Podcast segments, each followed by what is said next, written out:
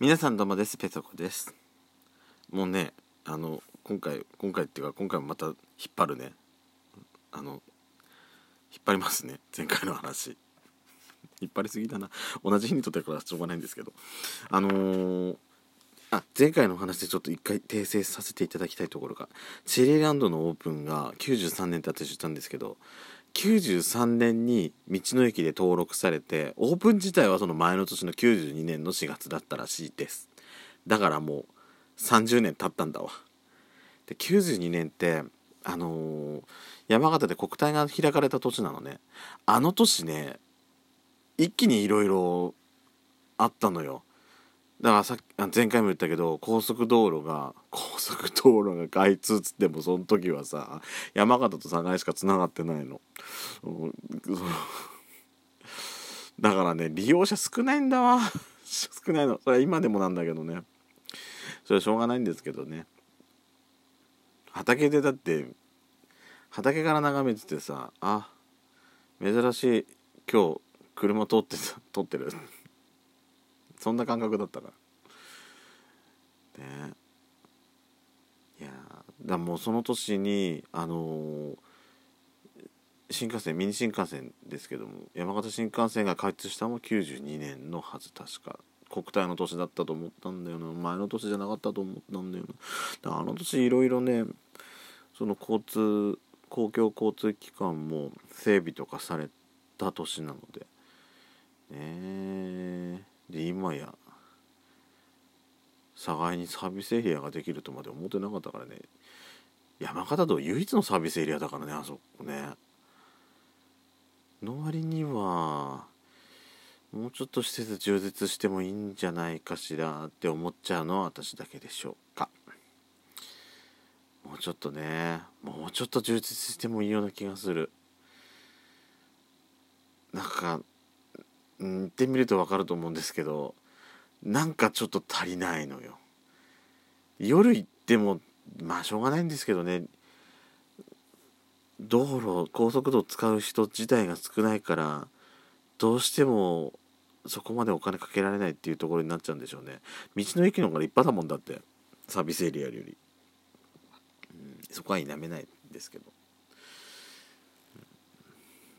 私なんだっけ？何の話をしてあそうそうそうそうそうあのー、前回言ったけどそのサービスエリアのサービスエリアにあのー、あれなんていうよ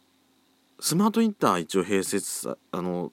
併設されてそこからね一応あの ETC 限定ですけどもそこからも出られるんですね。でまあ歩いても行けるって言ったんですけどもあのね考えてみたらあの隣にね山直でっかいのがあるんですよ。でうちの県内で山直でっかいところって言ったら東根市にあるよってけポポラっていうところが超あの県内でも有名なところがあるんですね。で東根っていうその立地条件東根ってその仙台に仙台と隣同士なのねだから仙台からのお客様とかが結構通いやすいところらしくてすごいあそこ売り上げもで外資充実してるんですけどいやいやいや寒河江の山直だって負けてないですよあそこも。あそこもねまあヨテケポポラほどじゃないとは思いますけどももう広いですしいろいろねあの野菜も果物も、お肉もありますしお酒もやっぱ置いてますしねその他にもいろいろお弁当まあ最近の産直じゃよくありますけどお弁当も売ってたりするのでで隣にもねあのお蕎麦屋さんもあったりしますしまあ前回も言いましたけどジェラートとか軽食も食べられるところが隣にありますしね、えー、まあ近くにはですね公園があるんですよ。昔あの花坂フェアっつってあの春の時期にはそのさくらんぼが出る前ぐらいまでの季節かなの時にはあそこでそのお花のねイベントみたいなのしてた時まあしてない今はしてないですけどね。それにね前小袋が来た時あってうちの母親そこでその時何かねなんかスタッフかなんかで関わった時があったらしくてすぐ近くで小袋見て見てたことがあったらしくて何年がここに経った時にあの「あこの人たち知ってる」とか言い出して「なんで?」っつったらあの花咲フェアやで手伝いしてた時にあの来た人たちだってねえファンでもない人の方がそういうことを覚えてたりするのよね。ね。だから中島みゆきのコンサート以来なんじゃない？あのうちの母親。そうそういうとこたまにポッと出てくるのよね。不思議な人なんだけど。まあでもあのまあその公園でその冬の時期はイルミネーションもしてたりそうかイルミネーションの話もしたことあるわ私。それでそれで出かしばさんから私3階だってバラバラだったのかもしれない、うん、簡単に行きやすいところだから。そうね。そうか。そうか。そうか。えあのー、まあいろいろあるんで、え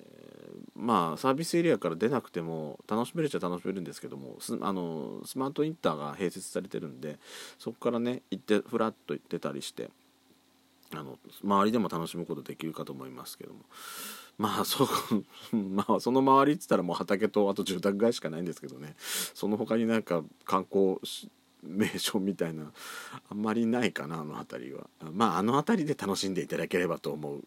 え地元民からのジモティからのええー、ワンポイントアドバイスでした。ご参考にしていただければといいかと思います、はい、では今回のペソドコスタートします。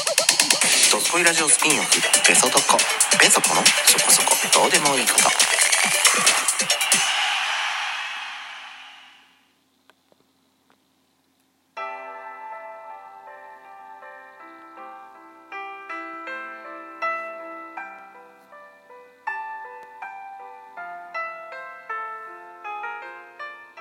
改めましておもはこんばんちはドスコイラジオスピンオフペソドコペソコのそこそこどうでもいいことお相手はペソコです、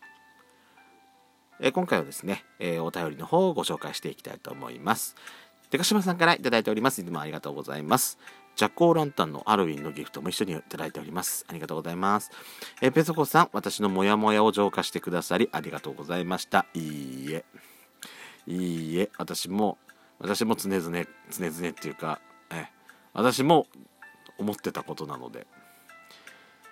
え、私もこの「どすこいラジオ」で言えないモヤモヤをペソドコでデカシバさんの力を借りて吐き出せたので、え私もこちらこそありがとうございますの気持ちです。はい。ペソコさんの考え、そうそうそうなのでした。結局、えー、国葬当時は仕事に、えー、忙殺されていたので気がついたら過去の出来事です。この忘れっぽいっていうのも、政治参加するには良くないのかもしれませんね。いや、いい、いい、いいと思う。いいと思う。うん、あのー、だってほら、四六時中、ね、日本の政治のことばっかり考えられ考えてられるなんかいられないじゃない国民としては。何かあった時やっぱりさなでも何かあった時に関心を持つってことはあの国民のいや義務じゃないですけど国民としてこの国に生きるんだ生きているんだったら政治政治関連で国政で何かあった時に「ん?」っていうふうに感じるのはうん当然だしいいことだと思うしあのおかしいよねって思うことはね大事だと思うのよね。10人十色の考え方があるから。だから私たちがこうなおかしいんじゃないと思ってることに対しての反対追の意見でいややるべきだって思う人たちもやっぱいるわけだから。賛成してる人たちもいるわけだから、まあ、そこはねどっちが正解なのかはまあ、議論するべきとこだとは思うんですけども、まあ、議論して納得する形になればいいんですけど今回私たちが納得しなかったってだけね。そう納得できないの本当に。納得できるか。いやでも、うん、もう私もそう当日はね私その時多分休みだったんだよね確かね。休みだったと思ったんですけどまあ当日はね普通にのほほんとのほほんとしてましたね。昼間のニュースの時にああそういやあそうか今日かと思って。うーん喧嘩とかなんか早ははか早くスタートしたんだとか思いながら見てましたけどお昼からそれに関して何か思ったか何か行動したか何にも行動してないからねそんなもんですよねしょうがないよ、うん、そこはしょうがないと思うあのー関心を持つってことが大事だと思いますので私は。でかしばさん間違ってはいないと思いますよ。えー、続きまして、えー同じくデカシバさんからのお便りです。ストーブをつけ始めていい日？えー、えー、え？ーってね、えーペソコさんのこだわりが気になってネットで検索してみたらイノシシのイノシシの根の日？ええイノイノイノイノイノイノコ？ごめんなさいね。私なんか今すごいおかしあのーおあのー CD 傷ついた CD みたいになっちゃった。イノシシのこの日それともイノシシの根の日？があこたつ開きで今年は11月6日らしいです。えー。まだ1ヶ月近く出せないですね。それまで大丈夫でしょうか？大丈夫じゃないと思う私は。ストーブ出したよ。冬タイヤに履き替えたよみたいな季節のお便り、えーお話楽しみにしてます。以前からちょくちょく垣間見えるペソコさんのこだわりが可愛いです。ありがとうございます。ここであのゴーストの、えーギフトもいただいております。そうなの。スターのストーブつけていいとかって昔からねあんの。えであのねこたつ開きとまた別私もちょっとこたつ開き自体私も知らなかったんですけども私いつの間にかなんか例えばよくよくあったのは土曜日になんかもう学校から帰ってきたらあこたつ今日でもう出てると思うようななんかね時間がある日になんか出してたりしてたんですけどあのストーブはあれなんですよ。あのイノシシの日とかそのあのほら毎日えとあるじゃないですか。イノシシと虎の日は足が速いんで火の回りが速くなっちゃうんであのーその日につけ始めちゃいけないっていうのがね昔からの習わしであって私もそれこの間ちゃんと聞いたんですけどいいのは牛の日。ゆっくりだから牛はゆっくりだからあの火の回りが遅遅いっていうかゆっくりだからゆっくりな日の干支の日がいいってことで牛の日ね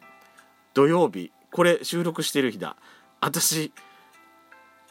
つけなきゃだけどペットボトルがいっぱいで掃除しなきゃ。